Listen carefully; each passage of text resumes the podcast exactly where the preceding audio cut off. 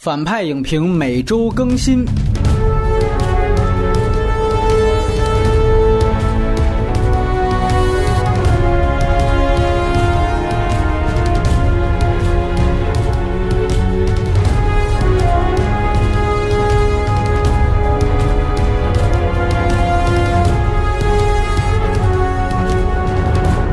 大家好，我是杨超。雷普利，波米，今天啊，反派影评延迟两个月来说《摔跤吧，爸爸》啊。如果说今年上半年只选一部引爆中国影视的现象级的电影的话，毫无疑问就是这部。我们都知道这个片子是在内地遭遇了严重的删减。再次强调，我们的原则是院线删减五分钟以上，我们是必须得等到它下映再评。这片子当时啊大卖之后，它的密钥又延期了一个月，所以等于是从五月初一直。上映到了七月三号才正式的在内地院线下映，所以我们正好在下映的这一周的周末，我们就来聊这部电影。好饭不怕晚，所以我们才请到了已经上过我们四期节目的咱们的《长江图》的导演杨超，还有年初刚刚从印度回来的雷普利两位。极其重磅的嘉宾，这次一起来说这一部电影，这是反派的头一次啊！下一次什么时候也很难讲了。我觉得这个阵容已经算是对这个电影是足够重视的表现了。那如果你要觉得，哎，你怎么能现在才聊？这时效性太差了。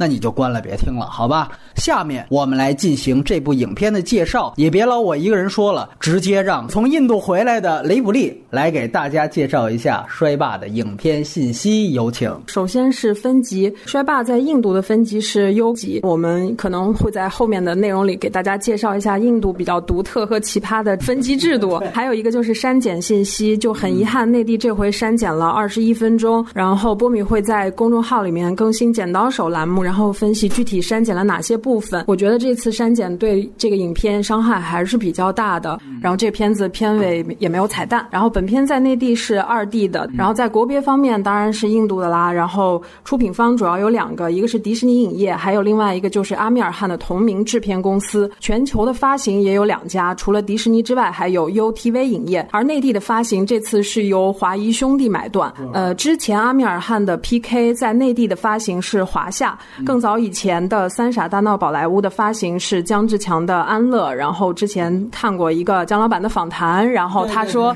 《三傻大闹宝莱坞》是一直激励着他要做电影的一个重要的影片，他自己是非常喜爱的。然后《摔跤吧，爸爸》这个片子是根据真人真事改编的，呃，但是影片开头也写的很清楚，除了父女三个人之外，其他的角色全部都是虚构，那个经常被打的大侄子也是虚构的。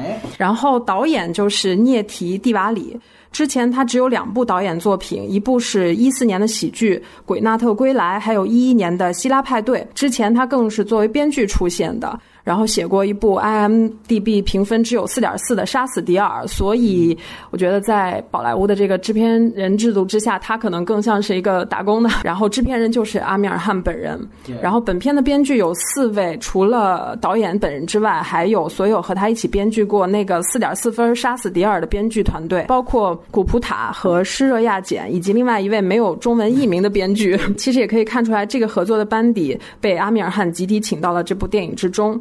然后关于演员的信息，除了大家都非常喜欢的阿米尔汗本人之外，然后还有重要的两个女儿的饰演者，姐姐是九二年出生的法提玛萨纳沙卡，妹妹是桑亚马赫塔。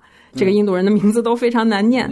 其中姐姐之前演过了几部电影，继续还要和阿米尔汗合作明年的《印度暴徒》，而演妹妹那个演员完全是新人，此前没有任何的履历。呃，而且那个经常被打的大侄子库拉也是新人，还有饰演阿米尔汗妻子的沙克西坦沃，以及影片后面的邪恶的教练吉里什库卡尼。《摔跤吧，爸爸》内地是五月五号上映的，北美去年是十二月二十一日上映，然后比印度还要早两天，然后相当于。我们的春节档，然后印度本土是十二月二十三号圣诞节前夕上映。关于成本方面，七亿卢比，按照汇率换算，相当于七千三百五十万左右人民币，在国内算是中等偏上的制作。如果大家想看完整版，在网上寻找资源的话，一定要注意一下字幕，几版字幕翻译的差别还是非常大，甚至有些地方是截然相反的意思。借着雷普利的话说，我推荐 CMCT 团队压制的版本和中字，一来很多。其他的压制组他们都爱私加水印。第二，很多在线高清片都是二十五帧速率的，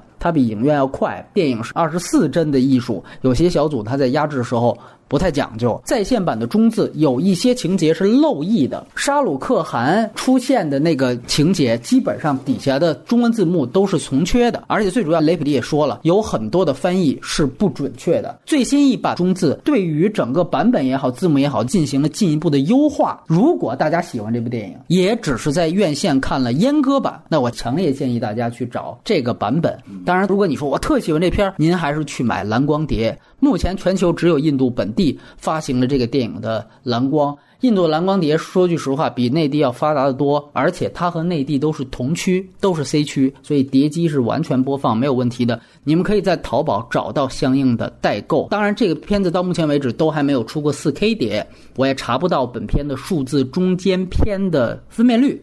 有知道相关信息的，欢迎随时在微信号留言。票房方面，我补充几个信息。内地，我们说前几天刚刚下映，最终收获的毛票房是十二点九九亿人民币。印度本土是有五十一点一八亿卢比的税前票房。印度票房的统计是分税前和税后的，税后的这个票房大约是三十八点七二亿卢比，相当于人民币也是一七年七月份的汇率，大概是四亿人民币左右。也就是说，在印度本身，这是一个四到五亿人民币的票房，但是在中国是十三亿人民币啊。然后它在北美，刚才雷普利也介绍了，去年圣诞档就上映了，最终是有一千二百四十万美元的票房。这是什么概念啊？迪士尼这是和印度的阿米尔汗合作，他跟咱们中国的陆川合作的纪录片《我们诞生在中国》。在北美的票房是一千三百八十万美元，也就是说，甚至那部纪录片都比《摔跤吧，爸爸》还要高一些。这里再顺便说一下，《摔霸》在印度片在北美的所有的票房里面，它是排名第三的。在北美比它还高的有两部电影，一个是四月份刚刚在北美上映的，也是印度本土的一个票房神话，就是《巴霍巴利王二》。这个片子也是印度史上最贵。他在北美刷新了印度片的一个票房记录，收获了两千零一十万美元的票房，在所有的外语片里也排名影史第十一位。然后另外一部比《摔霸》稍微高一点的，就是获得金狮奖的那一部《季风婚礼》，那个片子当时也拿了金球奖的提名。哎，那《摔霸》呢，在整个。外语片的北美票房当中排名是第二十名，那这个排名第一名当然还是李安当年的《卧虎藏龙》了。那这已经是阿米尔汗在北美最高的一部票房了。之前呢，它其实《幻影车神三》在北美其实周票房都当过季军，但是总体也只有八百万美元，而《三傻》大概是六百五十万美元左右。当然了，这是因为印度片实在都太长了，因为北美不管多长都不会有删减。你像《季风婚礼》这个片子，因为它是欧洲戏，所以说它的片长不到两个小时还，所以它才能排到票房的第二位。这个就是超长的影片介绍环节，因为我觉得它非常重要。接下来我们给这个片子打。个分数，咱们杨导先七分，七分还是有的，特别合格的类型，然后也第一次用在中国银幕上实现了那种说得过去的个人从属于共同体的这个神话。嗯，这个东西其实是中国人目前这个现阶段啊，我党还有大部分的主流群众都期待着出现的这种东西。这种东西，但是没有人说的好过，一说就恶心了。那么这次呢，在印度级类型片的这个标准上，令人信服的证明了个人跟共同体的一个温暖的关系。就推荐党员，就类型，所有的主流观众都会感到温暖。所有对现状感到不太满意，但是觉得还是不要乱好的这样的人，都适合去看这个电影。我周围有一个朋友，我就不知道是谁了，还，是个挺有名的一个演员，三十二变摔霸，哎，摔霸，就说他真的形成了一种巨大的心理依赖。他去电影院看了，电电影院，电影院。你看，他还也不算纯屌丝了啊！以前没出现过这样的事儿，我周围朋友也没出现过。等于说，这个电影变成了一个一个安全区的那种，就完全陷入一个白日梦的感觉。对，他就愿意在那个世界里生活了。其实这是这是类型片的一个很大的功能。对他拔不出去了。对这个社会的一种一种抚慰功能。这是真是。然后我并不太推荐这个二十岁以下的年轻人去看。哦。嗯，我觉得待会儿我们可能会讨论到的这个问题，就是这个价值观稍有瑕疵，尽管在类型上做了多处的这种弥补啊。就印度级别来说是够了，但是它不是那种真正有着那个扎实的呃坚硬的价值观的那种电影，它在很多关键的地方啊、呃划出去了啊，或者虚掉了。刚才杨导说说，我们都在频频点头啊。来，雷普利打一个分数。我打到七点五分，对，哦因为这是在中国的电影院里难得看到的娱乐性、通俗性、流畅感、观影满足感超强的合家欢类型的电影。我是第一版的时候是在印度观看，那个时候完全没有中文字幕，然后印地语，完全不知道他对白讲的什么情况的前提下，也没有英文字幕完全不知道他说什么时候，光被他那种画面和视听的表现力就能够完全 get 到影片的感情。然后我身边的小伙伴，然后居然在影院里看哭了，完全看不懂，居然也都看哭了。然后另外一个就是这个电影，我给我父母。都买了票去看，身边有很多的朋友也是这么做的。他们作为很少能在院线里找到他们适合看电影的这么一群人，也这次得到了一个很好的满足。推荐的话是向所有人推荐我。是觉得是一个合家欢的电影。我呢打六点五分，呃，说句实话，这个打分真的很矛盾，因为经过两个月的舆论的多轮的洗礼，我对这个片子也是经历了什么路人转黑，黑转路人，又路人转粉，粉又转，来回反复。最后呢，我只能这样说，我作为一个影迷啊。我对这个片子真的大体上反感不起来。有人说，哎，我就等着你喷呢。我们也不是说什么片子都得照死了黑。呃，我真的是作为影迷，这个身份很重要，我反感不起来。我觉得这是电影的胜利。啊，这个是我觉得是这边最大原因，它遵循了最传统的电影的章法、结构、技法，从整体结构到细节、特写到视听语言。我记得我跟杨导上次聊变舞，我们说这个电影人现在天天跳轴，那个电影人天天什么漏拍、跳街，对吧？这方面。衰霸没有任何的问题，他就是电影的教科书，所以他的胜利某种意义上就是电影主义的胜利。所有地方的票房也都证明了这一面。但是我作为一个体育迷，我基本上不认同这里面呈现的所有观点。然后站在一个国人的角度，我也觉得他在中国的红火和他价值观有很大关系。这里我可能很多东西都不能苟同。我再说一句，就是当时火的时候，这个舆论绑架是很让人吃惊。你知道，我们好多嘉宾不愿意来聊这个片子。当时我问了。不敢骂，呃，我就这么说。浮游当时他在豆瓣上打了个三颗星还是两颗星啊？被人挂出来骂，豆油骂，给我截好多图，说你看就这个情况。我是很吃惊的，因为你这个片子豆瓣都九点二分了，你为什么还不允许别人说不好呢？然后有我记得有一个大 V，我是记不得他名字了，就是在微博上还把那个豆瓣的截图还贴到微博上，然后转发了一千多，当时给他们那个账号不散啊带来很大的困扰，后后台被爆了，就这个让我非常吃惊。然后海老鼠呢，他是因为他一直在国外晃，他特别晚才回来，回来看人他猫眼什么专业评委，你那种地方你说。说那个有专业评委能待的地儿吗？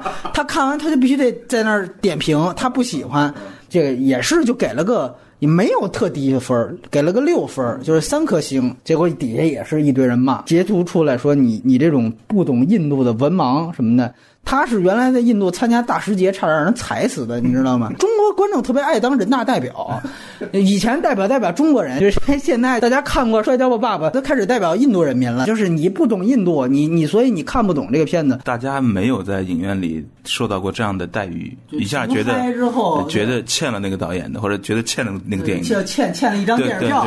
对对对对，就是这种 情怀爆发，突然觉得必须要站出来捍卫什么。这就是红卫兵心理嘛，我得捍卫什么，对吧？这就是文革。所以有时候我真的是，我刚才说了，我对这片黑不起来，反倒看完这个真是搓火，你知道吗？我他妈就想，那我就今天说了。然后今天节目流程我们一反常态，先来说一个等于算外延环节，就是为什么衰霸在中国特别的红？为什么我说非得把这个话题提到前面？就是因为说之前雷布里说他当时看到一篇文章，因为那时候是衰霸最红的时候，不是电影号都在说这个事儿啊，为什么好，怎么好，反正就是夸式吹。他就说最后不是阿米尔被关小黑屋祈祷的这么一个手势，然后那个号的那个影评写的就是这个时候应该是讲这个人正在冥想，通过冥想意念传达给赛场上的女儿，所以最后就赢了。印度教的胜利，哎对哎对，就是你就可想而知，当时这个片子红到就是这片子这么长，任何一个动作一个段落都可以被大家去解读。雷布利，你来聊聊。我觉得这个也是所有印度电影到中国来的一个文化上的一个优势吧。就我觉得印度这个民族，它的那种表现力和表达力是非常强的。比如说从歌舞场面，甚至是到他们的讲故事的能力，他们就是一个非常外向、非常喷薄，然后非常容易嗨起来的这样的一个民族。这个衰霸，首先它是站在这个印度电影这表达力的这个优势之上的。我觉得普通的观众在这个电影里面能有一种很释放和很被解放天性的感觉。另外一方面就是体育类型是国内的空白嘛，空白，对，完全就是没有看不到。嗯，还有一个就是，嗯，这个片子其实有一个非常通俗的一个叙事，我觉得就是说白了就是导演造梦造得好，娱乐性够强，通俗性够强，够流畅。这个故事发生在印度，但是它啊不像阿米尔汗之前的有一些电影一样。会去讲一些啊，比如说左派知识分子的那种价值观，甚至也没有那种印度圣人式的那种说教。但是呢，他就是取了一个父女感情这样一个，尤其是能被中国观众接纳和认同的这么一个点展开来去叙述。呃，还有个重要的原因就是中印文化有一点 接近，比如说里面有很多东西，就中国父母看了以后会心领神会。比如说父母为了。啊，儿女跨越阶级，所谓他们做的那种铺垫和牺牲，对，就这个引起他们巨大的共鸣。还有一个就是，他的印度电影的尺度其实是略大的，有一些问题中国电影没有办法触及到的，然后印度电影就可以拍，然后在国内上映，观众就会有这种感觉，就是哎，你看骂得好，你看，嗯。对，有这种释放情绪的东西在里面。对，但是之前也看了一个电影，叫做《毕业会考》，罗马尼亚。对，这个片子也是讲父女之间的这种关系。然后我看的时候，我其实会觉得，呃，那部电影里面的那个父亲好像。也很贴近中国，包括那个父亲在给女儿就是考试作弊中间什么托关系、走关系，然后那种社会现实跟我们是高度贴近的。对，但那个片子假如和《衰霸》同一个档期上映，我相信大部分中国观众还是会选择《衰霸》这样一个非常通俗和流畅的这样一个东西。就是大部分普通观众还是需要一个梦幻，那个片子就太刺痛现实了。来，我们先听听杨导的细节就不说了，因为待会儿我们才会到文本本本身就。分析先不说细节，先说这个社会接受度上的，嗯，战略方面的这个胜利。我觉得第一就是刚才你说过的那个电影的胜利的这个文法格式的严格精准的贴合，那个高强度的这个情节，还有刚才雷普利说那种印度人特有热情奔放的、充满了生理魅力的那种表达能力哈，这是电影的胜利啊，这是第一点。第二点啊，我觉得我是非常具有先见之明的。这是类型的胜利。我在三年前就意识到，运动励志类型将会是爆款类型。可惜那时候我正处在长江图的简介之中，疯狂的找不着北，所以那时候我没有精力去研发一个这样的项目。但是那个时候我们就开过这样的会，我们当时就在考虑说，在国内的这个呃现状底下，嗯，哪种类型、哪种还未被开发的处女地，可能是未来的增长点呢？那我们觉得唯一的。就是这个运动励志，这为什么呢？因为这目前的这个审查的这个现状底下呀，它其实是取消了这个类型片的那个魂儿，那个魂儿就是极致冲突嘛，就是坏人坏到受不了的程度。我们先不说好人好到什么程度啊，因为我们中国是有好人好到疯狂的程度的那样的，但是我们的审查体制不愿意接受坏人坏。嗯，不愿意接受任何负面的东西，能够和正面的东西发生那种极致冲撞，然后再正能量嘛。嗯，对他不相信有反面，所以也就真正的取消了类型片的那个魂儿，那种终极戏剧性。你你没法呈现那种火花四射的那种撞击场面。为什么韩国电影这点那么好看呢？为什么追击者黄海包括哭声能到这个程度呢？哭声能甚至都反类型的拍都能成功。他所设想的恶魔，不管是宗教的恶魔，还是社会的恶魔，还是政治的恶魔，还是人性的恶魔。都是可以到极致的，他甚至韩国人远远的夸张这件事儿了，然后搞得特别的极致，特别扭曲，所以极具戏剧性。所以这个就类型片来说，我们国内的目前这种审查就是取消了影片的架势。那唯有一种类型是安全的。就是人跟自己的体能极限的冲突，体育，只有这个类型可以展现，用一种相对 moving 的动感的方式呈现这种极限冲突。嗯，就是你这时候 fighting，不管是为了中国，还是为了人性，还是为了自己的实现，为了爱，不不管为了什么吧，这种 fighting 是极有依据的，而且是完全可以呈现的非常激烈。我认为这是唯一的安全的极致冲突。三四年以前我就在想。很可能这个类型是未来市场上一定会有人看到，很快会做出来的类型。呃，但我没想到是印度人先 先爆款啊，我我没想到。不过这一爆款呢，当然大部分人也都醒过来了啊。这个国内的大部分的这个电影公司啊，现在一万多部都。看那打架吧，妈妈撕逼吧，奶奶是吧？对，所以这是我说的第二点，就是就是类型的胜利，就是这种类型是国内的，首先是个空白类型，没有人研发过。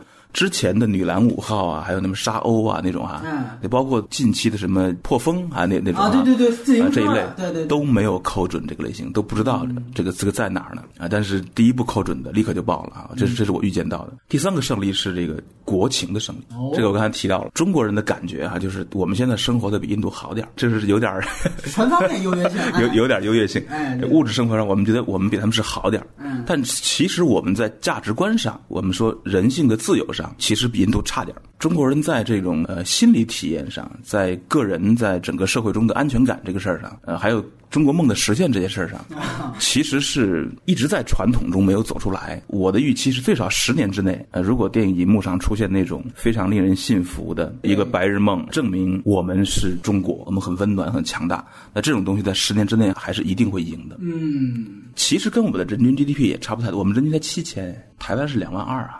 这个事儿在台湾能不能成，我就不知道。所以这个片子其实是让中国人第一次哈体会到这种集体主义或者是共同体的温暖，家庭也是共同体哦。同时呢，又是以一个俯视的那个状态，看到了离我们很近的一个邻国的这种生活这种感觉。他以一种非常安全的心态，享受了一次这样的心理按摩。当然，这里面到最后，这到底是爸爸的梦还是女儿的梦？是不是整个故事里面最终还是无法说服观众摆脱掉这件事情？还是父亲在决定的这件事儿？在这个家庭里面，父亲还是专制的啊！真正人性的觉醒的最大的敌人，既不是那教练，也不是那个摔跤的对手，而是爸爸。嗯。那这个矛盾他是不敢面对的，就是他整个影片是回避了这件事儿的。他有几处稍微的碰了一下，立刻就划开了。因为这件事儿一一旦去接触的话，影片就很难再形成这么这样的大团圆结局了。我啊，我刚才忘记说了，我中间流泪大约有七八次吧，至少。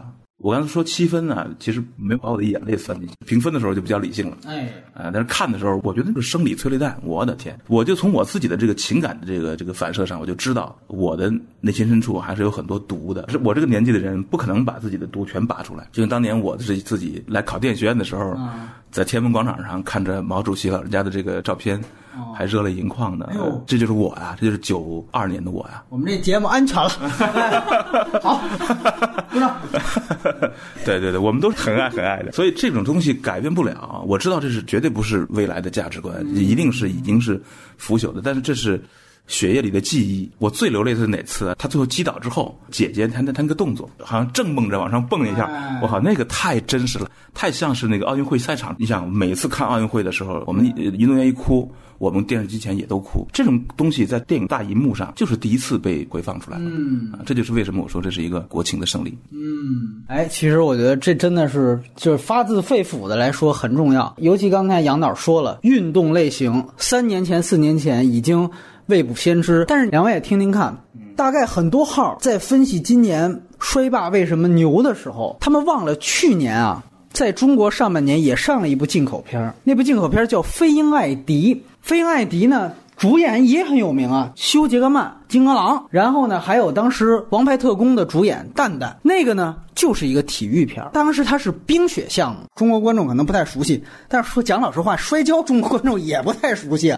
上映之后。这主主创还都来了，而也是根据真人真事儿。而且呢，由于啊，咱们北京不是要准备承办二零二二年这个张家口冬奥会嘛，所以啊，咱们北京市政府也大力支持。当时他那个首映式我去了，还是在北京最大的室内的滑雪场来进行的，评分也不错。在豆瓣上，你现在去查，可能还有八点多分的这么一个评分，非常好，非常完整的一个电影。但是这个片子在中国当时的票房几百万。是一个非常非常低的一个成绩，可以想一想这是为什么？那个也是奥运会项目，讲的是奥运会上最后的这么一个奋力一跳，然后也很催泪，也很完整，观众看过都很喜欢。我们去年评引进片十佳的时候，我们有一个嘉宾顿河，一步之遥的编剧之一，他甚至把这个片子排在了他的引进片的第一名，最好的这个片子在中国当时为什么只有几百万票房？你说他没有明星号召力吗？休·杰克曼、狼叔，这没问题啊！而且当时特有意思，好多人分析就是为什么这片不行？体育片在中国就没有类型。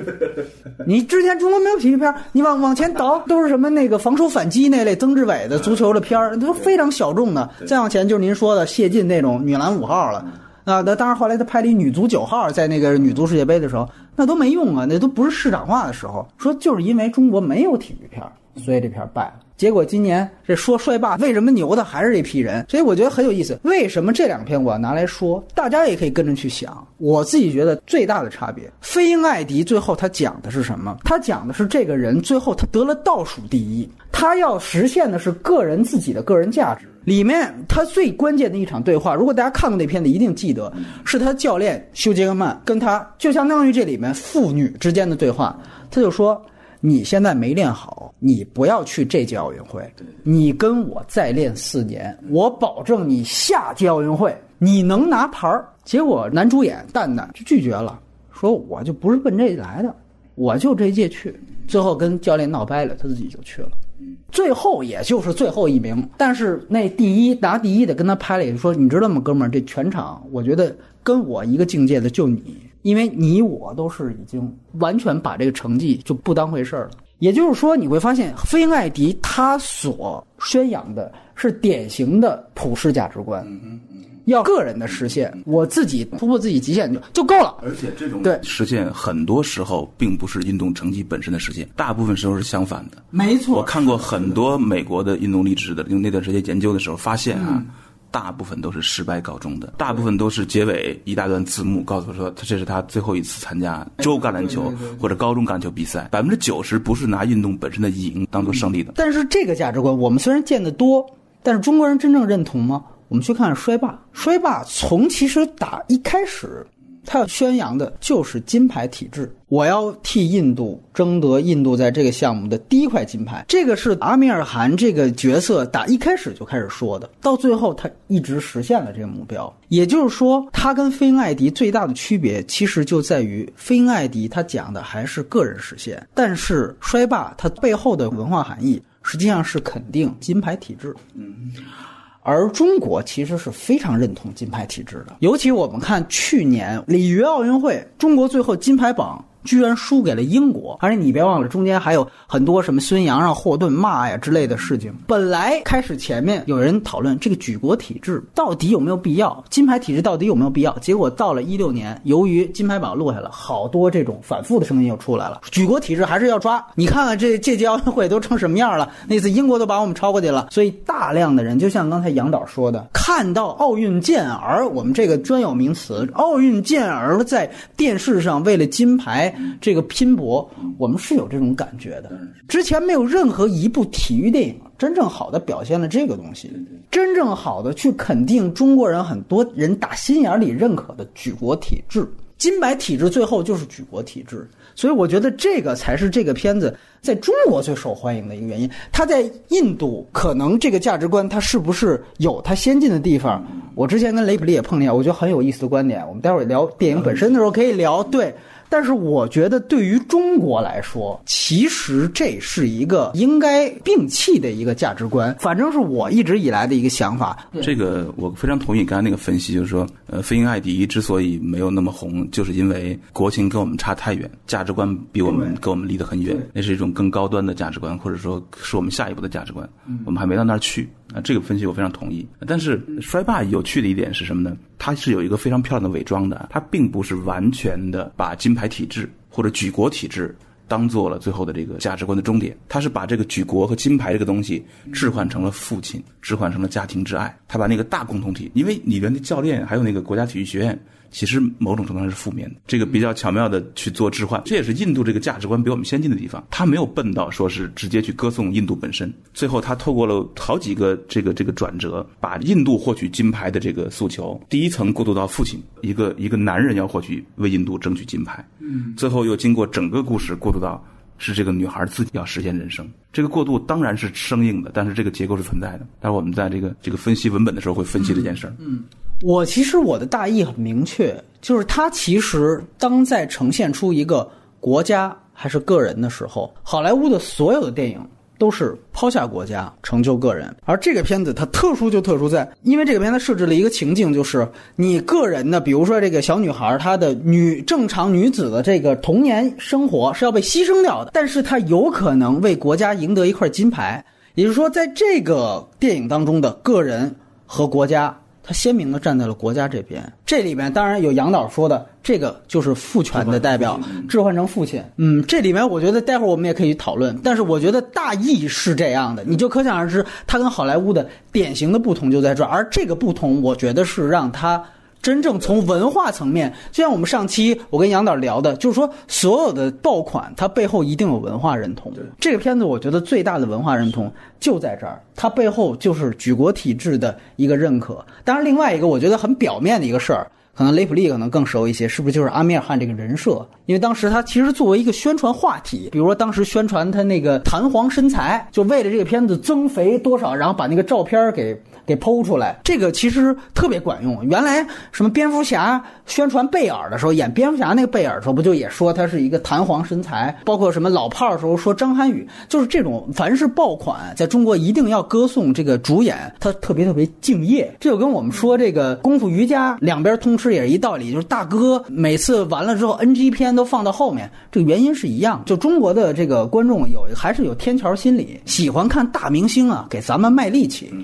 这个就最棒，所以这个其实我觉得也是一个表面的原因吧。然后我们直接进入电影本身呢，我们分别让两位阐述一下这个片子，你觉得它本质上的价值观到底是什么？我在这里我就抛三个问题，我也希望接下来继续听雷普利的呢，也能够继续想，算是他的三问。第一就是大家可以想一想，这片的完整版是有中场休息的。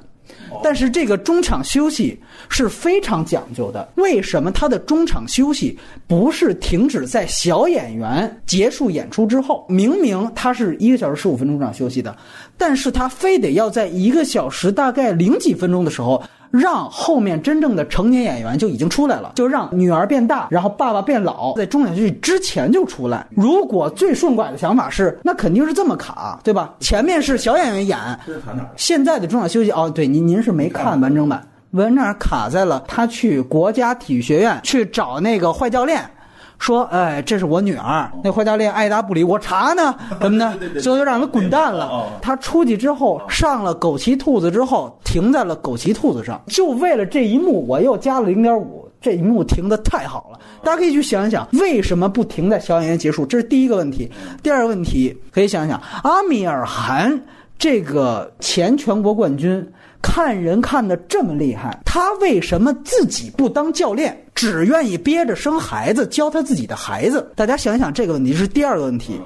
第三个问题是，老爸被女儿击败之后，有一段唱歌段落是展现老爸的失落之情，可能国产版也被删了啊，特别失落的，在以前他跟他女儿的训练的这个空地里边，物是人非，非常失落的一段唱段。大家想一想，在这个时候。他刚刚被他大女儿击败，老爸失落的动机是源于他的父权形象坍塌了，还是源于他对金牌的担忧？他大女儿马上要去参加国际比赛了，他对于金牌的担忧，这是第三个问题。然后我们听听雷普利来说，你觉得这个片子价值观？来，两个，一个是父权，一个是女权。我看到大部分对这个片子的争议都在这两点上。我并不是说他价值观没问题，我是觉得。能让观众有这种质疑的主要原因是编剧上面的一个疏漏。就首先关于这个女权的问题，很多就是女权主义者会觉得，嗯，你不是说女权吗？怎么又变成了父亲带着女儿去成功？但实际上是因为编剧没有在前半段把这个女儿。在这个村子里面，女性真正生存的现状表现出来。他用了一些幽默、温情的东西，甚至关于印度女性要出嫁这个事情，只用他同学的一场口述就交代出来了。嗯，那中国观众是可能真的是只是听说，但并没有在影片里感同身受，觉得他们好像不摔不行了，不摔这辈子就彻底完了，所以会觉得。我为什么要付出这么大的代价，然后牺牲童年去做这件事情？但事实上，在现实中，不管在印度，甚至是在中国，一个人从跨越阶级，然后到个人实现，我觉得要远比这个电影中还要残酷。而且，一个顶级运动员的成长，我觉得就应该是那样。你看国乒，他们当时刘国梁发了一条微博，说他带着国乒全体的队员，然后去看这个片子，所有国乒队员都喜欢。他们最大的感受就是跟我们小时候太像了。对，我觉得这个东西完全是合理的，只是编剧少了这个对他们之前生存环境的铺垫，导致观众在这个里面就会接受不到后面的这个动机。你的意思，如果说那个电影铺垫了那个印度的真实的妇女地位之后，对，那么目前这种。虽然没到普世价值，但是比那个残酷的现状要好的这个局面就能接受了。不是，如果前面的关于他们的生存现状的铺垫足够多，大家就能够在人物动机上理解为什么这个女儿要去这么拼命的练摔跤。关键的问题在于，就是自愿还是不自愿。任何一个国家的运动员想达到顶级，都是要付出重大的体能代价和这个生活代价的。你甚至性生活都受影响才对嘛？对吧？但是是自愿的，还是由由体制或者行政体制或者这个这个伦理体制、家庭体制强加的？这就是最大的区别，这是价值观的根本区别。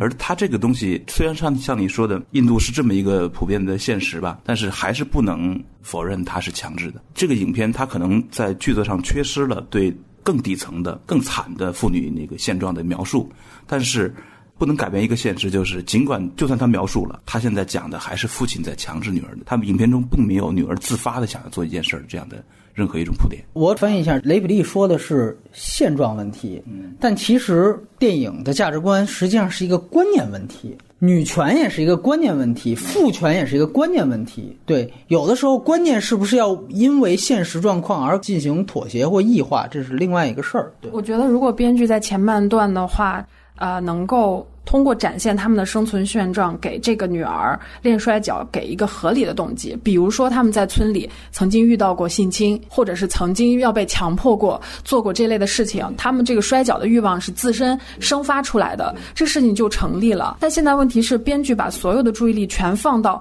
去树立父亲这个威严的形象上面了。就算他铺垫了这个乡村里的遭过性侵，如果一旦这个事儿成了两个女儿自发的一种一种人性的觉醒的话，父亲这个形象。没了，那就是肯定是另外一部电影《摔跤摔霸》就没了。就如果我们一定要以文本做依据的话，这件事儿一开始是一个这个落魄的当年想夺取金牌的一个摔跤手，他的人生失败了，于是他把这个梦想置换到了自己的女儿身上。这一开始就埋下了一个重大隐患，这他妈就是不是普世价值啊！这是父亲的强迫女儿实现他的梦想，把女儿当做实现他梦想的某种工具，这个隐患才一开始就有了。那我当时我就意识到，这将来怎么解决呢？嗯，你如果到最后不解决的话。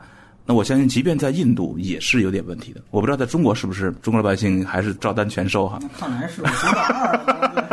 但是我觉得印度也是有问题，因为印度，尤其是阿米尔汗，我印象中他是对女性的性侵这个事儿做过很多节目的。我看过他一期电视节目，他非常关注这事儿，所以他制片人的这个片子。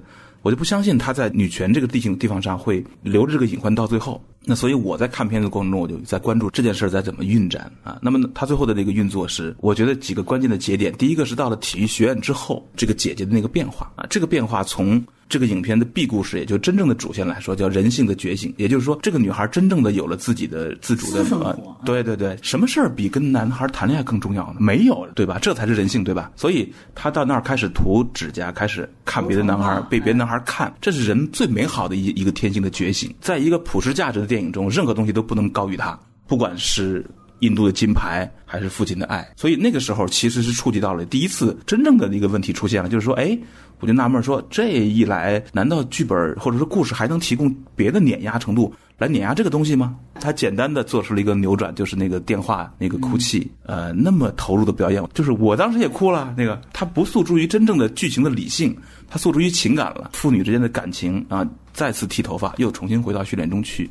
然后父亲再回来，也就是说，这这个剧本真正的矛盾，真正在价值观上应该去产生冲突的点，是在体育学院出现的那个点。一个有行为能力的成年女孩和她父亲之间的，她父亲的梦想，也就等于印度的梦想啊，他们合在一块儿了。对她这个人性的压抑，这个东西浅尝辄止啊，碰了一下结束了。这是剧本。就是迈向卓越的关键的点，就是故事迈向卓越，让让这个价值观再也无懈可击。如果他从这儿走的话，那就是那个级别的普世价值式的。他放弃了这个，又回到了那个妇女，又成了一个团队，开始跟印度的敌人战斗，和那个坏教练战斗。啊，这两条线继续往后走。当然，这个一来呢，我当时有点失望了哈。但是最后一场戏，那场一联邦那个运动会那场大戏，三十分钟左右啊，他的那种战术安排，我觉得又再次强行扭转了这个价值观，尤其是呃，不让父亲出现在最后一场。小黑屋，嗯，这个安排不是冥冥想，冥想那是胡扯。但是这个安排是非常强力的作用于主线的，因为如果那个时候父亲还在现场，还是进攻防守，然后战胜傻逼教练的话。那就变成纯粹父亲的梦想，你再也扭转不回来了。那就铁证如山，这是父亲决定的，这是父亲领导的。非要掰回来说，这其实是一个女人的成长哦，就没人信了。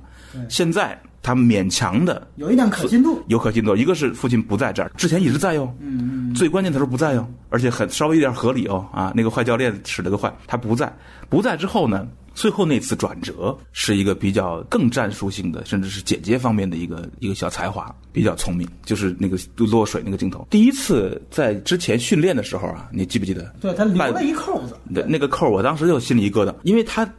随着那个那个 MV 的段落，他巨细靡遗的展现了所有的那个训练过程。对，就那儿不说，太奇怪。本来那那儿是一个特好玩的一个一个桥段嘛，在水里啊闹啊，哎，一切过来，俩人已经 落水之后了。嗯，不讲在水里的事儿。没错。哎，奇怪为什么？当然留一个小扣，最后在那儿突然间给出来，一一转头给出来，其实是一个很生硬的闪回啊。这个女孩一转头，父亲的声音响起来，父亲人不在吗？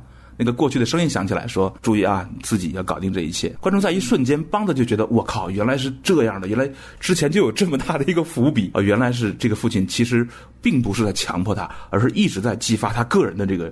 其实没有这样，其实只有那一下哦。好，那这一下最后起作用，女孩一转头已经打了鸡血了，就是什么技巧也没有，就是直接来一个背摔，这个五分就拿到了。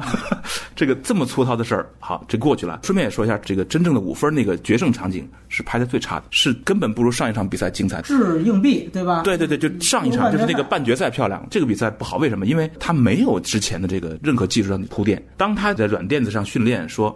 五分也有哦，那个演示的时候，我觉得最傻逼的观众也知道将来就是这个东西了。对他其实，在那儿也留了一个扣子啊。嗯，你记得他一直摔他侄子，拿他侄子一分、三分都摔到五分，他侄子说：“你别摔我了。”也就是说，那儿留了一扣子，落水那儿留了一扣子，最后全用上了。这个落水那扣子比这个扣子高级得多。落水扣子因为离得很远，观众想不起来了。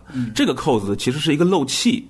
他导致了最后一场决胜没有任何吸引力，狗都想到了。更关键的结果是他父亲在回来之后的那那一幕啊！我多次我在讲的时候提那个对话，实现了一个硬生生的扭回来的一个一个很重要，就是说消失的父亲终于回到现场了。这时候欢呼已经夺到金牌了，要为这个金牌证明，告诉观众这金牌到底什么意义的时候，这是这是关键的主线主题显露的时刻。价值观是不是还有隐患？还是说这会儿给抹平它？就在这一瞬间，那他那话就很很重要。这女孩把金牌拿下来交给父亲，这就是那个隐患啊！这不是我的梦想啊，这是您的梦想。我现在终于替您实现了。如果父亲接过去就就切就切走，那就变成铁证如山。这就是一个彻底反女性的或者反人权的一个电影。那父亲接过来之后，两个动作，一个是转身给他戴上，还是你的啊？金牌是你赢得的，我不在现场。你的觉醒，你的能力。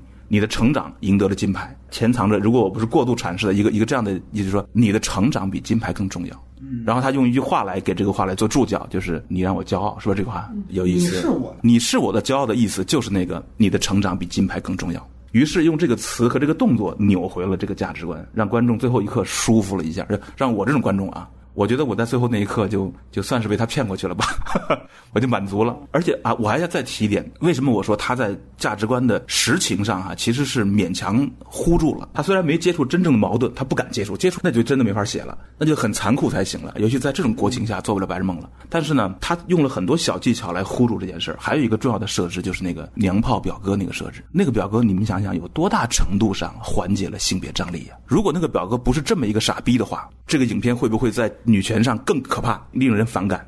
现在这个东西极大的缓解了，因为那两个女孩比那个男孩强太多了。男孩永远扮演傻逼，在任何地方都是倒霉蛋。这明显我不知道是阿米尔还是导演的一个非常精巧的设置，也是用战术小手段来缓解主线上不足的这个难题。这是一个性别张力的疏解剂。因为男人这么傻逼，所以这个片子对女人就是挺好的。所以我认为他价值观上是互助了，只不过呢，他没有像我的那种期待那样追求卓越，去面对真正的矛盾冲突。就是那个一个成年女性真正觉醒之后，跟这个所谓举国体制、所谓父亲体制、所谓家庭，任何东西都不能比我跟男孩做爱更重要。啊这就是这个时代的真正的普世价值观。我想说的就是你刚才提到的，他前面如果铺了女性地位特别黑暗，当地人特别歧视女性，对，那么他让自己女儿牺牲掉童年对去摔跤，是不是就拥有了充分的合理性呢？我觉得是也没有的。这里面最广泛的被中国人传支持这个片子的女权的一句话就是说，这片最大的女权价值是摔跤成名之后。我的女儿可以自己去选老公，等于是有这么一句话，就女权了。那我想问一句，就是说，从观念上来讲，不摔跤就不该有自由婚姻吗？这是一个观念问题。不摔跤就没有权利去选心上人吗？如果你注意看的话，其实这个片子它是尤其回避了其他他几个女儿的命运的交代，这我觉得是很重要了，因为他前面交代了这个阿米尔汗，他为了憋着生男娃，一共让老婆生了四胎，四胎最后全是女胎。其实这里边只讲了其中两个女儿，那还有另外俩呢。这里如果大家注意看的话，他有一幕是小女儿在那学英语，后来就是吹哨一分儿。三分、五分亮牌那样的小女儿卖萌用的啊，这个增加了她前上半场的这个娱乐性。但是这小女儿，大家可以脑补一下她的人生，如果她没学摔跤，对吧？她是不是就继续要当家庭主妇，再继续做家务，最后嫁人呢？从他老爸对于那两个做了这个摔跤手的，他有这么一个台词，就是说这两个女儿今后不用做家务了。你通过这句话，你去推断，也就是说，其他 不了不当摔跤手的那两个女儿，最终可能还是要做家务的，对吧？而且是他强迫的，我操！对吧？说白了，他只是没讲，呃对他只是说你做肌肉，就像你说的，让那傻侄子去学去，这是很聪明的。他女儿没讲，但是你通过这句话去推断和脑补，其实他那两个女儿跟其他印度的女子命运是一样的。所以我说，这个阿米尔汗他只是借这个事儿拉拢统一战线，去宣扬他的金牌体制而已。所以女权根本是顺便的，就说老爸并没有改变他女儿命运的主观意思。这件事情，如果他命运女儿得到改变了，也是下辖在他老爸的金牌梦这个主梦想之下的。所以这个是让我觉得是他有一点点争议的地方，而且我觉得他有点像我们之前讨论张艺谋的十三钗的那个问题，就十三钗她是妓女通过替女学生被轮奸，最后完成了自己的名声上的救赎，就是这个就还是看样子跟这片子一样，歌颂了女性的伟大，但是按照现在的价值观，性工作者需要。救赎吗？性工作者不替女学生死，他们就活该遭到唾弃吗？可能只有张艺谋那一代人觉得那是就是，对你你还是得救救一下，对，而其实电影是确实需要一个应然的价值观的，需要一个就是说这个价值观必须能够真的扎在人性深处，嗯，而不能只扎在一个你虚拟的情境中。呃，任何一个电影的故事的价值观，最后都应该扎在人性里面才可以。就是你刚才说的都是这个逻辑，嗯，所以从这个逻辑来讲，呃，《摔跤吧》确实是有是有问题的，所以我觉得它应该是一个一次的类型片，就是第一遍看。这些问题都没有完全抠清楚的时候，你会觉得他的价值观是完整的。那第二次看，我们现在看见的这些洞都就都出来了。雷普利来，呃，这个片子编剧好像是错失了一个重要的关口，就是在父亲被女儿击败之后，然后其实这是父亲这个形象成长和转折的一个重要关口，但是编剧把这个漏掉了，然后就用了一段那个 MV 过场，表现了他的失落。这就是第三个问题，哎，然后那个时候我在看这篇的时候，我期待的是父女关系的一种反转和转折。这个人物会不会成长？会不会对于这个真正女性的崛起有，就是说，我觉得价值观可能这个地方就应该反转。但是，一直等到女儿成绩又不行了，然后父亲又作为一个全能王的形象出来，我来拯救你。然后，我觉得为此为他再次辉煌的出场，前面编剧铺铺垫了这个恶人教练。这个教练就是一个功能性的，为了衬托他高大全的形象。就他为什么坏？他究竟是怎么在这个体育学院？他哪怕展现一下他在这个体育学院的一手遮天，什么也都好，感觉这是个无脑坏。就是蠢，蠢，对，又蠢又坏，就是对，然后就是从我刚才说的就前半段的那个问题，展示父亲的梦想，到后半段衬托父亲的全能，其实这个片子从上到下都在为了衬托阿米尔汗的这个辉煌的高大全的人设，所以。刚才杨导也说了，就觉得这个片子有隐患。我觉得他最大的隐患就是在一个父亲带女儿去摔跤的过程中，如果这个父亲可能不被掀翻，女权这个事情是不好说的，因为世界上就两种性别，一个男一个女。父亲和女儿之间，如果从性别的角度来说，他必然可能会成为冲突。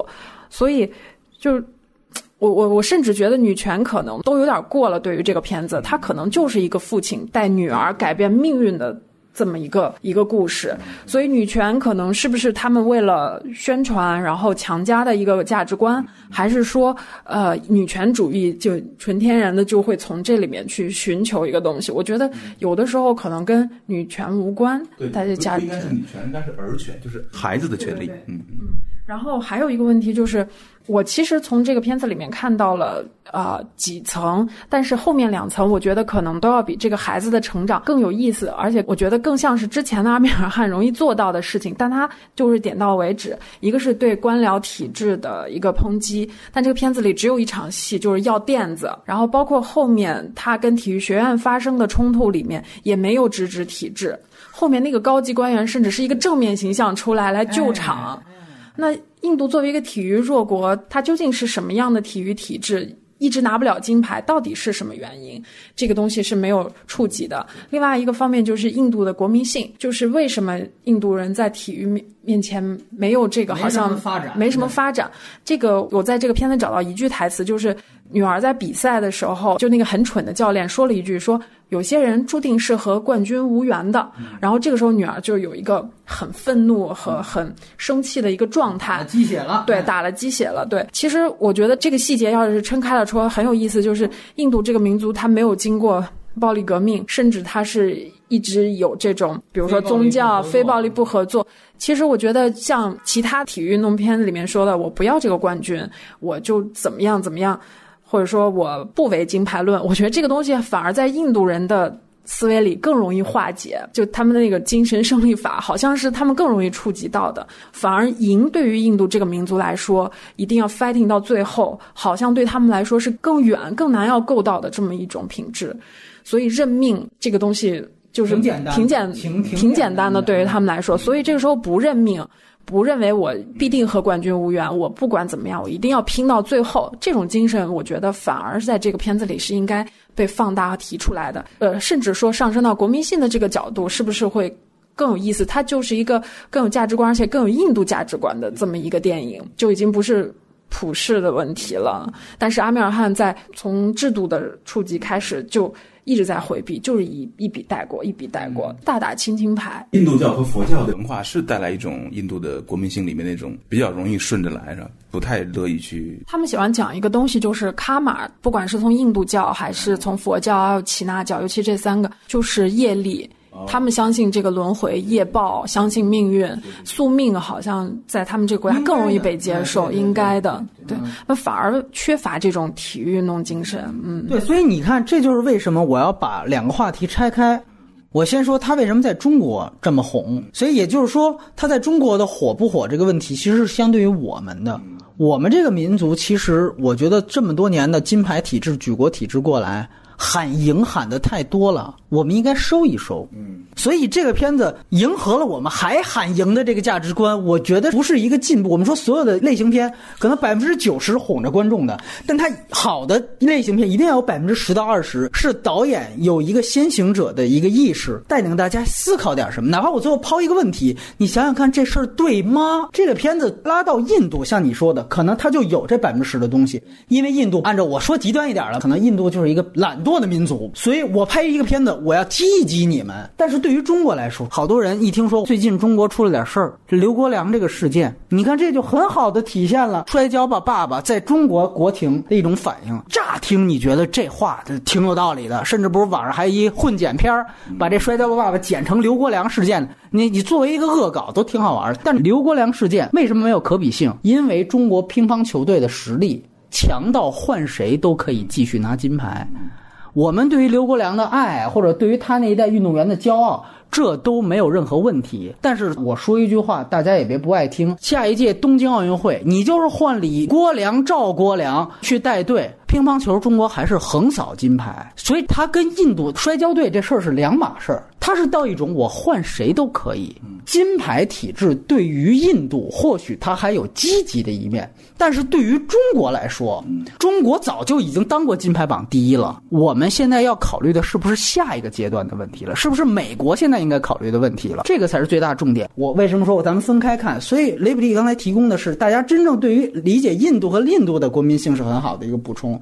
但是你刚才我接着问你啊，你觉得菲恩艾迪的问题在哪儿啊？我觉得菲亚迪不在于价值观吧，然后是在于他没有找到亲情这样东西，一个很好能切入到中国观众心坎里的东西。其实摔跤和滑雪一样，都是离我们很远的一个运动，只不过就是阿米尔汗会拿亲情去切它，然后去拿这个阶级跨越去切它，改变命运去切它。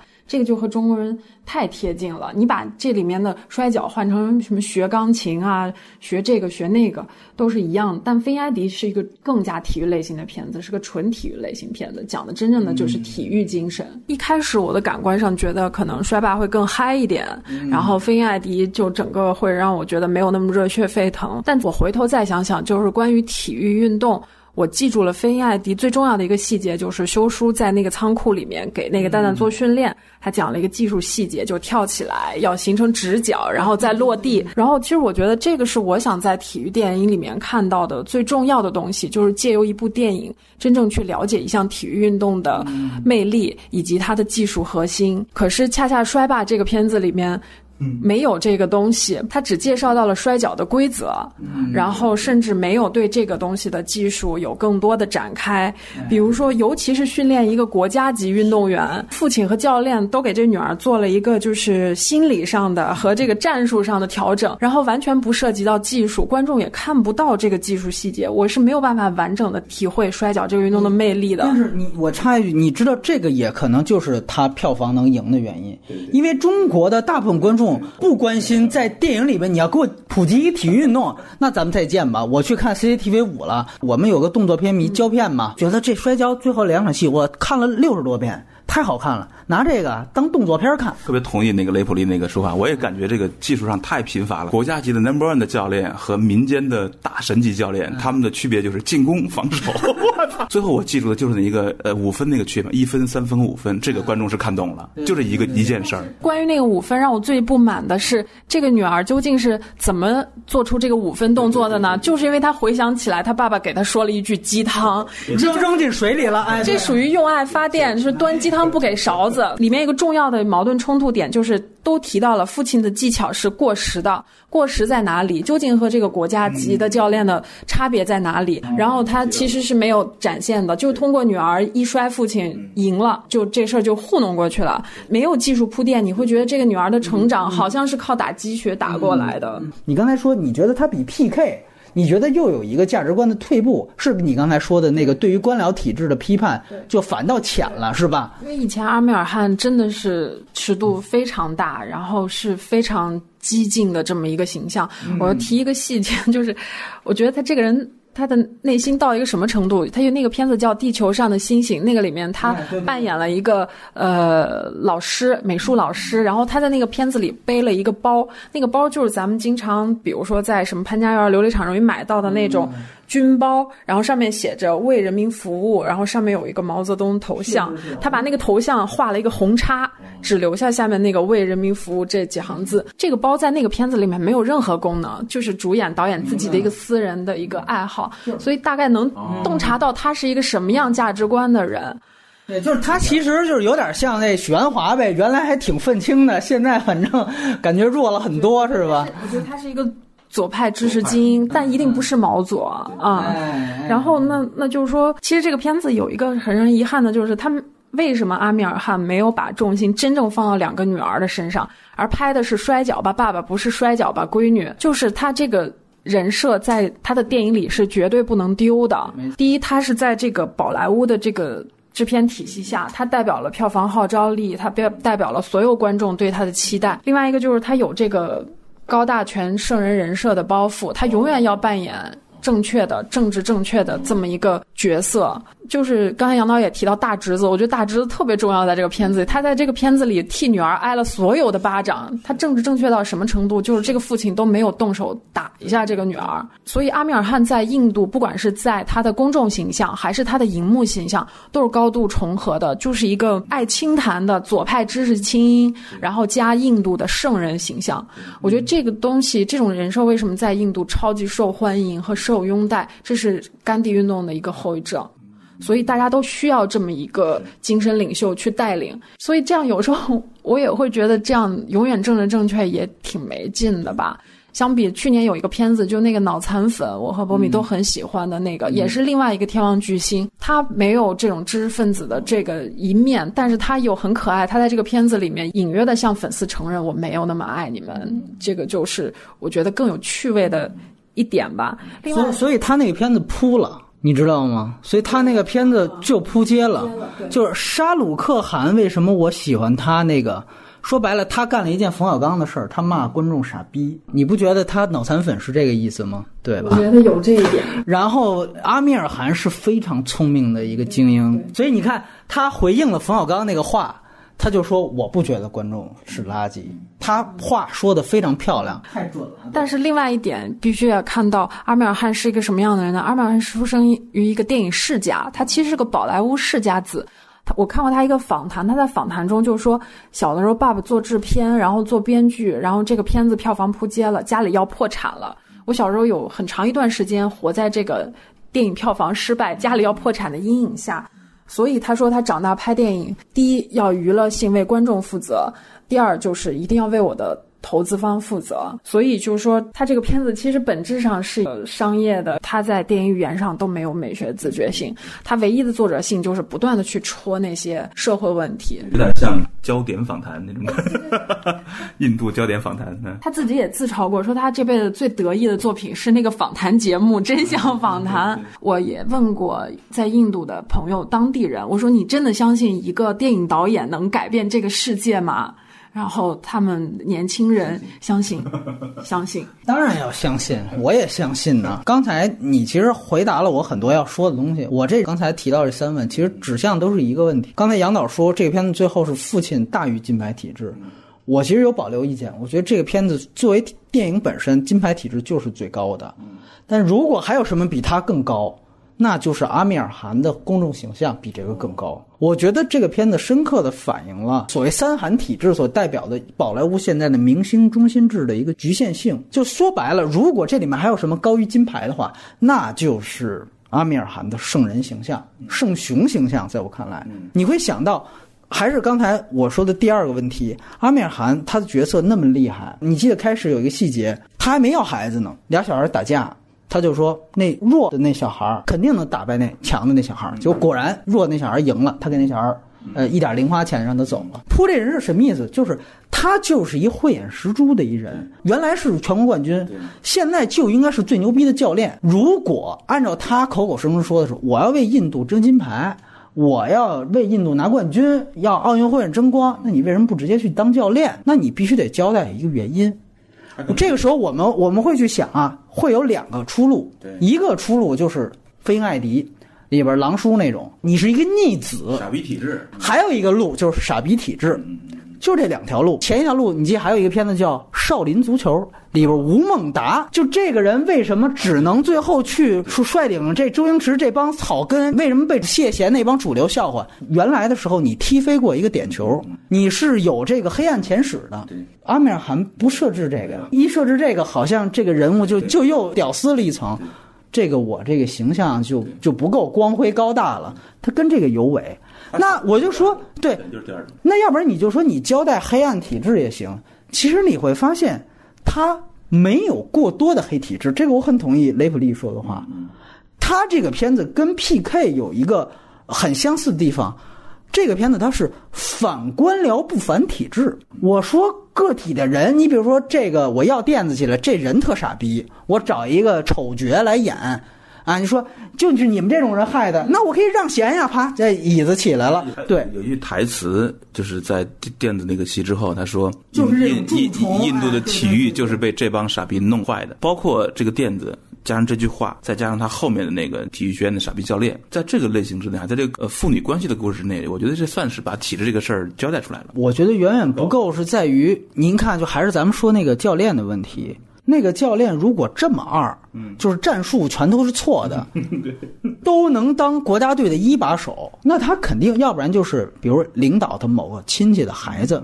咱们人民名义吧，你就查去，肯定这里有事儿。你黑的程度，中国就已经够保守了，你还没到人民名义的程度呢。那他是怎么当上的？然后就像刚才雷普利说，他那个更高的那个高官，发现一到大是大非问题上，还都挺脑子都挺清楚的。那他这么清楚，他怎么能让这么二的一个人坐在那儿去当这个教？也就是说，他把所有的锅都推在了具体的丑角身上。我觉得有最大的一场戏。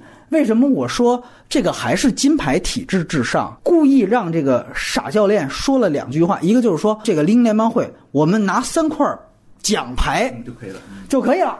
这个不就是违反金牌体制吗？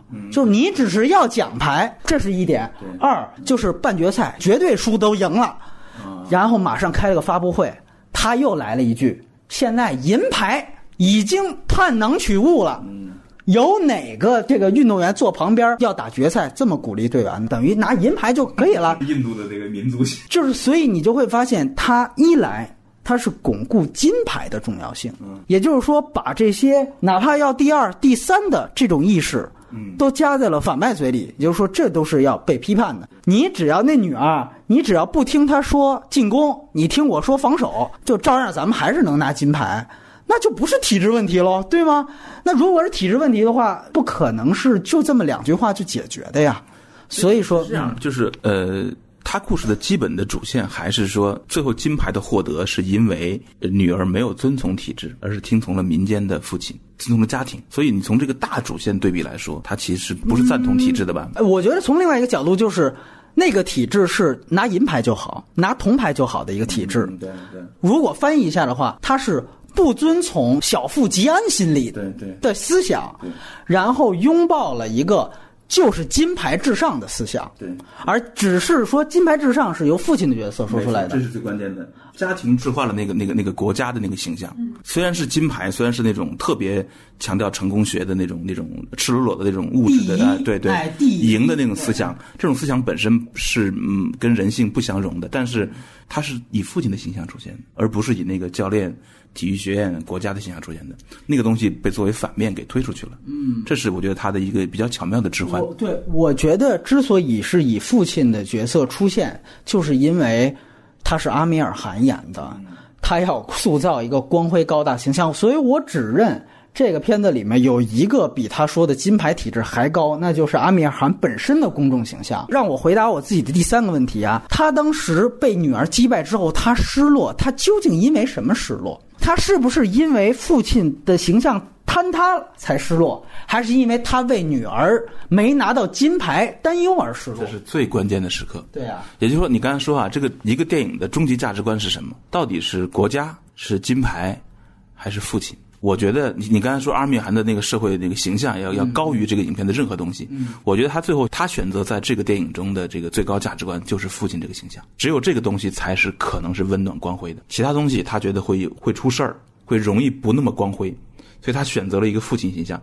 这个父亲形象我觉得是高于金牌的。这跟我刚才说那个最后那个转折有关系，就是说，来金牌是你的，你带上，然后我为你骄傲，然后你你夺金牌的过程中我并不在场，你赢得的归于你。你的成长高于金牌。如果说这个影片最后的赢是谁赢了，就是这个父亲赢了。这个父亲怎么赢的呢？就是他一开始强迫，但最后鼓励女儿活出了自己。如果说价值观最后能赢能实现，就是在我说的这个逻辑上就能实现。如果说，但这个很薄弱，这个它是它里面的一个虚一个不那么扎实的中间有很多虚的部分的这么一条主线。但是我觉得它最后是。你不管是生硬也好，还是还是漏洞也好，他硬生生的是是包住这件事儿了。就是这个父亲形象是高于那个金牌形象的。我觉得就是他在那一幕啊，他确实是回避了一个问题。他回避的什么呢？就是说，如果我们这么想，假设他女儿用了教练的方法打败了他，嗯，然后那个教练的新方法在国际上其实最好，也是连战连胜的。那你老爸这个时候，到底是该失落，还是该高兴呢？这才是一个困境，对吧？那这就像我说，原来我说那个《钢锯岭》也有一个天花板一样，就是他最后男主让那个说我圣经呢，你们给我去取去。如果他的战友在取圣经的时候被炸死了，这事儿怎么算呢？对你还神迹吗？对吧？这就非常两难了，非常牛逼，这就是信仰困境、道德困境了。他没涉及，那肯定我就编剧我就顺拐呗，那没炸死，炸不死，反正我说了算嘛。对对这个也一样吗？我就设置他这新方法就失灵了呗。果然，你看怎么样？不听老人言，吃亏在眼前。你看连战连败，然后他故意用了一个平行剪辑，小女儿听他的方法，在国内的比赛连战连捷。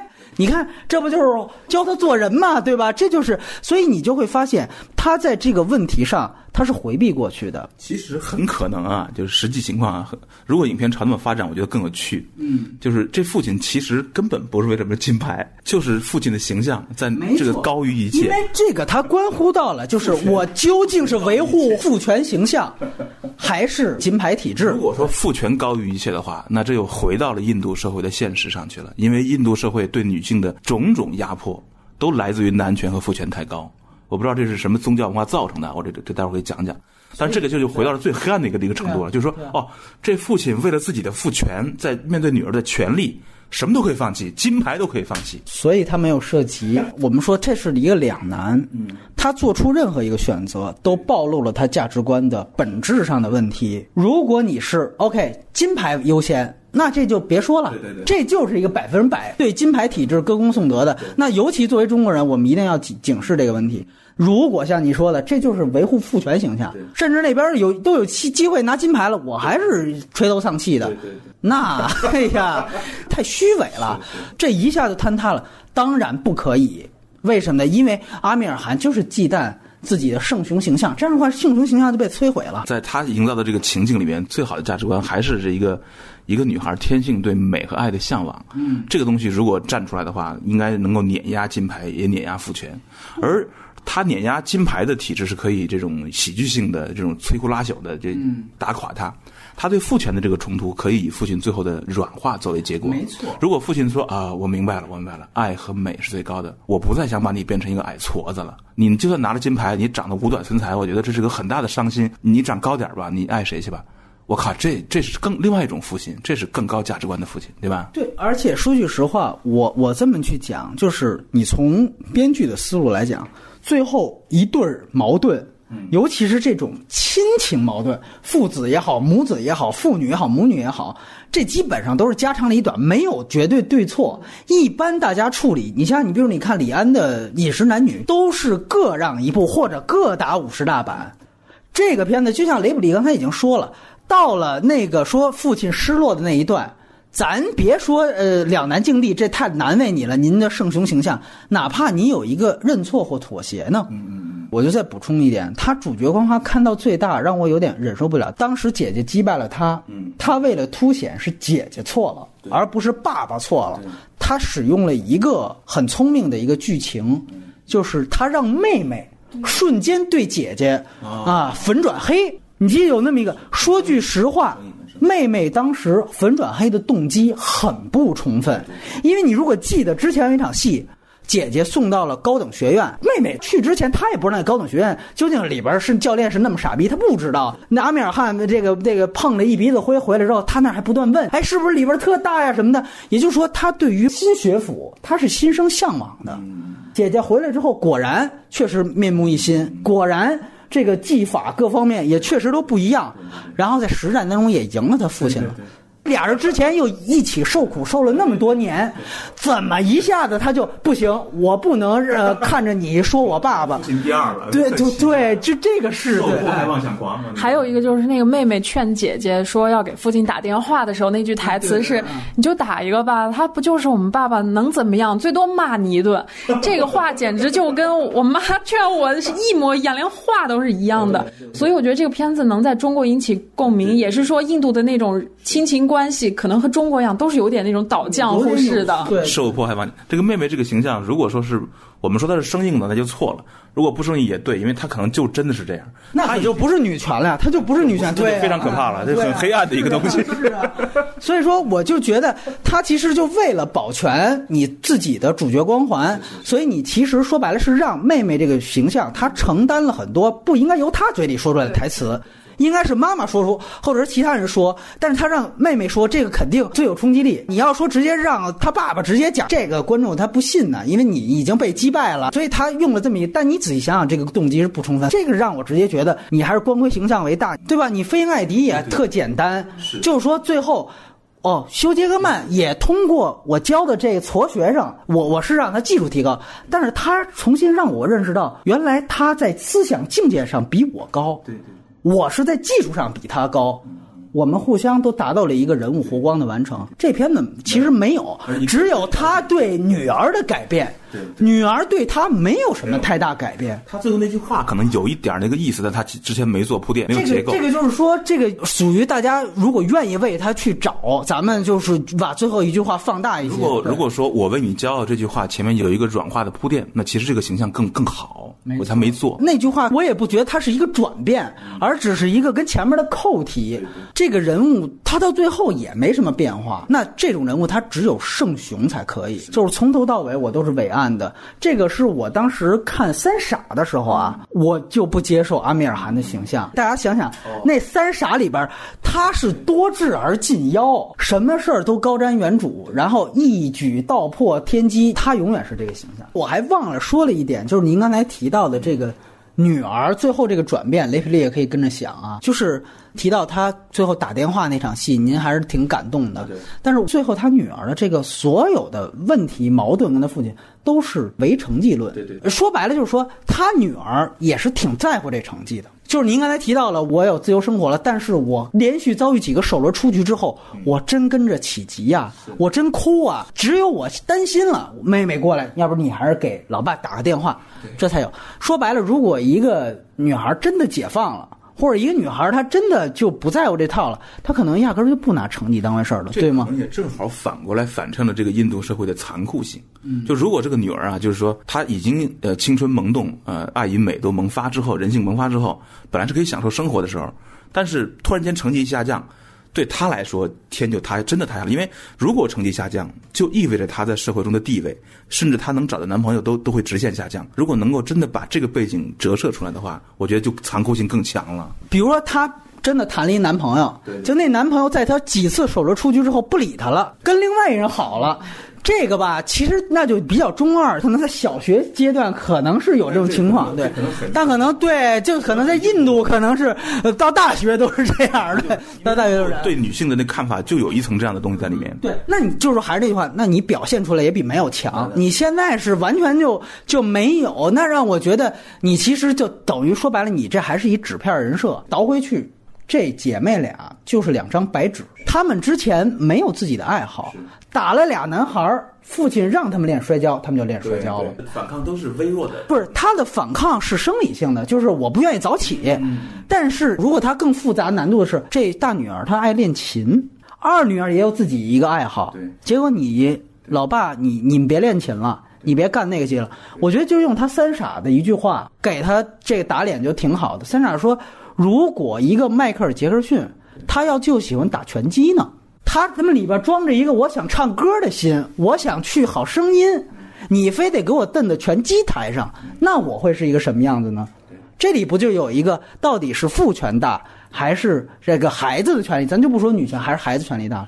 这事儿也是，那咱编剧咱就别别这么编了，没有爱好，你你说啥就是啥，所以你看这就混过去了。不管是哪种这个剧情发展的方向啊，就雷普利刚才说的那个，要把印度他们的村里的真实的生态哈，女孩的这种生态，以及另外两个妹妹啊，所有这女孩这种基本现状作为一个背景，呃，告诉我们这件事儿真的挺重要的。可是您知道，印度的女儿那部当时 BBC 拍的纪录片是被印度禁映的。印度的女儿很很有意思，印度女儿在豆瓣也九点二吧，九点四，两个关于印度的电影都是九点几分，但是很多人没想过这俩片子在印度完全是互斥的吗？您也肯定看过印度女儿那个事情，对吧？为什么印度要禁映这个电影呢？你可以批评它是西方视角，这都没问题，但你为什么要禁映它呢？说白了。好像还是觉得，哎，这女性这事儿，你你这还是不好说吧？别，咱们就别提了吧？是不是阿米尔汗也忌惮？我要是展现的太多，这个是不是民众就有一些保守人士不接受？我不知道雷普利怎么看。我觉得他真相访谈里面那个尺度远远比这个大，所以我也很好奇他为什么这次尺度收这么小。电影还是就是在印度比电视要。肯定更大众、更下沉。还有一个原因就是，我们其实看很多印度电影里面有一些展现尺度也比这个大。比如说我在加帕尔看那个片子《值得》，那里面对于强奸场面、死亡场面、暴力血腥，甚至是警察的不作为，然后呃恶警察这种展现，包括沙鲁克汗那个枭雄那些片子，我觉得都以前丑陋，对对，好像印度电影里面。警察永远是一个负面形象出现，警匪一家那种。韩国犯罪片里啊，对对对，差不多哎，对对对。对，但我我觉得阿米尔汗为什么这次拍的这么保守，是不是因为他现在已经在印度是一个国师的形象了？尤其他这片子要向外推广的话，是不是？他有一点要为印度，哎，对这面子上，面子上别别太黑黑暗，或者还是因为这个有一个合家欢类型的要求在里面，就是所有合家欢你就不能太黑暗了，咱咱还是得正能量。对，它不是一个客观限制，而是一个题材自身的一个限制，所以你就会发现他只能用这个小的剧作聪明去回避这些事情。就还有一个问题就是，这种他这种形象，我觉得荒谬之处在于，就是他经常强调。社会现实也罢，还是怎么也罢，好像我们都可以忽略。只要大家换个角度看问题，我们就自由了。对，这这个鸡汤本质。但是，呃，摔跤爸爸好歹还有一点对那个艰苦的你自由选择背后那个代价的呈现。之前那些就更加就是鸡汤化一些。我其实也挺想问问杨导，就是还有波米，你们会不会觉得这个片子压根儿别提女权，它就变成一个人的从跨越阶级到。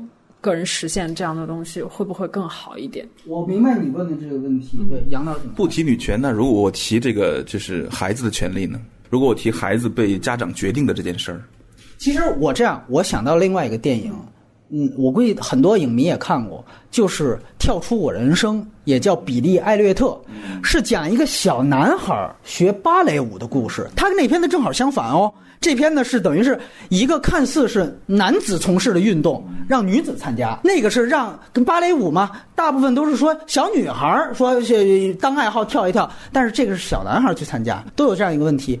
你可以去看。比利·艾略特，我觉得什么就都解决了。比利·艾略特最重要、最牛逼的一点是，我觉得这个我到现在为止，我只看那个片子一遍，我永远记住的就是，开始他爸不同意，他爸就是一工人，跟这片子里边阶级一样，他爸就是不同意。然后当时他爸工人大面积这个待遇不公，所以他们罢工。结果父亲是罢工的那工头，就是我，咱们大家一定工人阶级一定要团结起来。结果最后就是因为小男孩他家孩子想跳芭蕾舞，但是没钱，最后他没办法，他只能选择妥协。我因为我再罢工我就揭不开锅了，我他妈最后就投降了。所以最后他们原来是站在旁边，因为有些工人不罢工。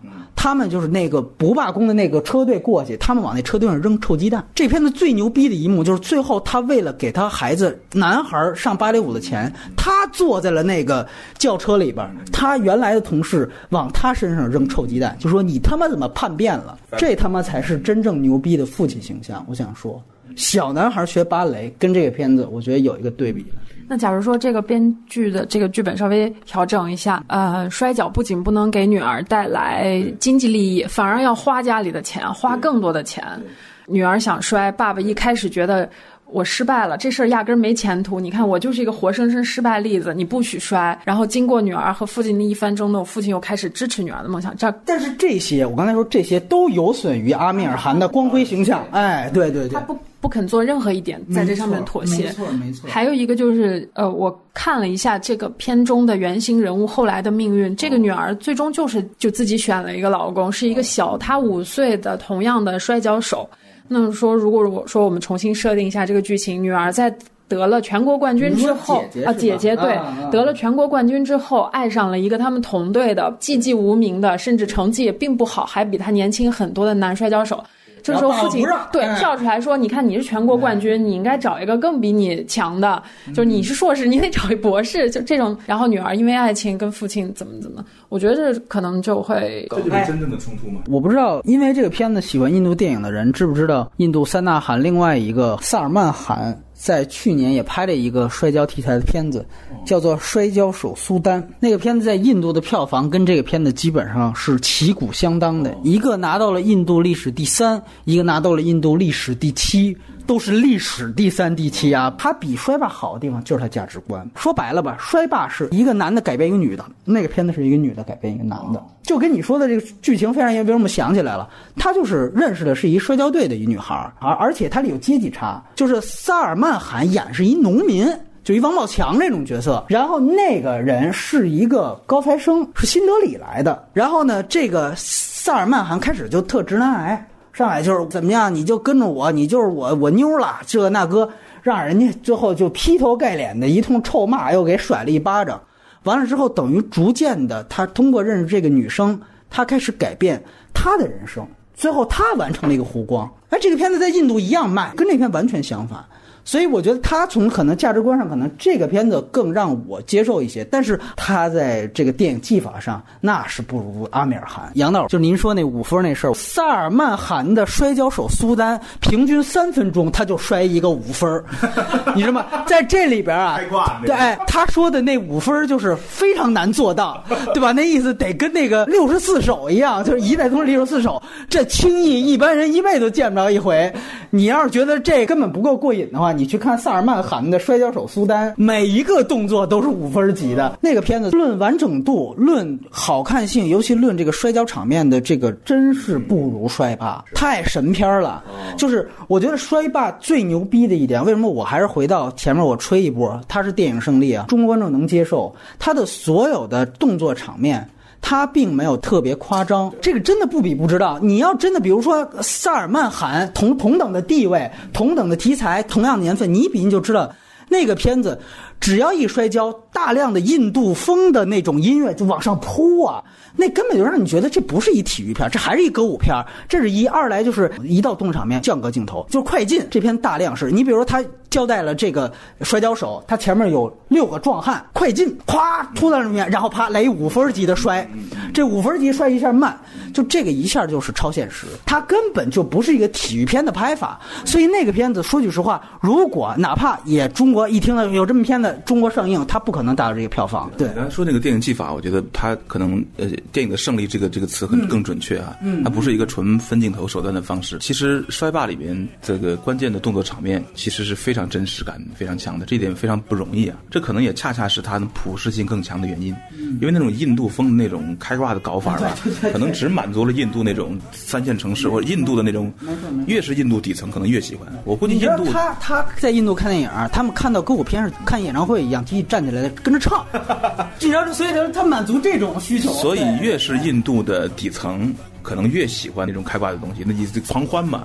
印度的大学教授未必会觉得肯肯定也是唾弃不已，我估计。但是他这个片子就有国际性，就是他回到电影本身的那个魅力上去。你看他那个呃摔跤场边的那个垫子的那个声音，我特喜，那个肉体跟垫子砸斗拍的很真实啊。对。呃，就当然有点可惜，就是刚才雷普利说的，他没有更细致的拆分动作和技术。如果那样的话，可能会更好一点一点点。但这个对普通观众也不重要，普通观众觉得真实感到了就可以了。其实你看，我们讨厌印度神片的那种开挂，动不动就那什么巴霍巴利王那种太吓人。但是呢，有没有想过中国的那个武侠片，其实某种程度上也是那个东西，什么当剑士嘛，就是忽然间就卧虎藏龙，对哎，就吭一下上，就是违当我们那么轻易的去违背物理那个定律的时候，其实是放弃了电影的最最基本的那个魅力，就是物质现实的复原。这个东西才是国际性的，就电影拍到这个程度，才可能真正的打到国际上去。中国武侠片一直以来都是大鸡血加大鸡汤，尤其是动作本身设计。而且我纳闷是为什么老喊出那个招数来呢？我感觉他最后赢不是因为他动作本身多好，而是那个喊的那个震慑人心的嘛，嘿，他就那种神经病谁谁去喊哪个真打的时候喊？为什么这么一个明显违背真实也特别开挂诡异的东西存在这么多年大家都觉得特合理？这说明我们这个民族真的是太爱鸡血太爱鸡汤了。我觉得这个确实是很有意思一个话题。对然后我们进入到未养环节我觉得也很有意思。首先咱们还是就事情嗯然后呢嗯很感到好奇尤其 भी दिन आएगा, उस दिन हिसाब चुका के रहना।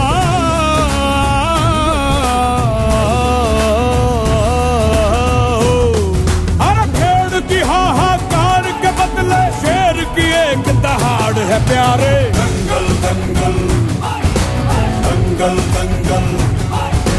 सूरज तेरा चढ़ता ढलता गर्दिश में करते हैं तारे। दंगल दंगल dangal dangal dangal dangal dangal dangal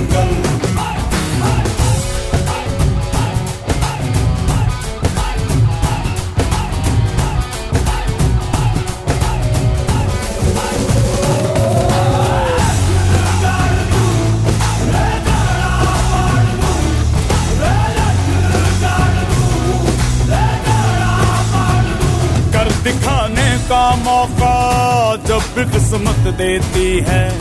गिन के तैयारी के दिन तुझको मोहलत देती है। मांगती है लागत में तुझसे हर बूंद पसीना।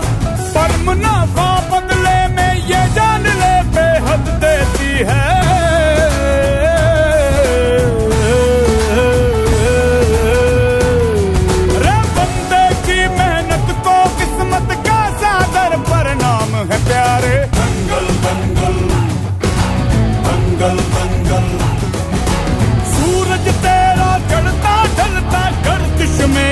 पे हैं तारे दंगल दंगल दंगल दंगल दंगल दंगल दंगल दंगल दंगल दंगल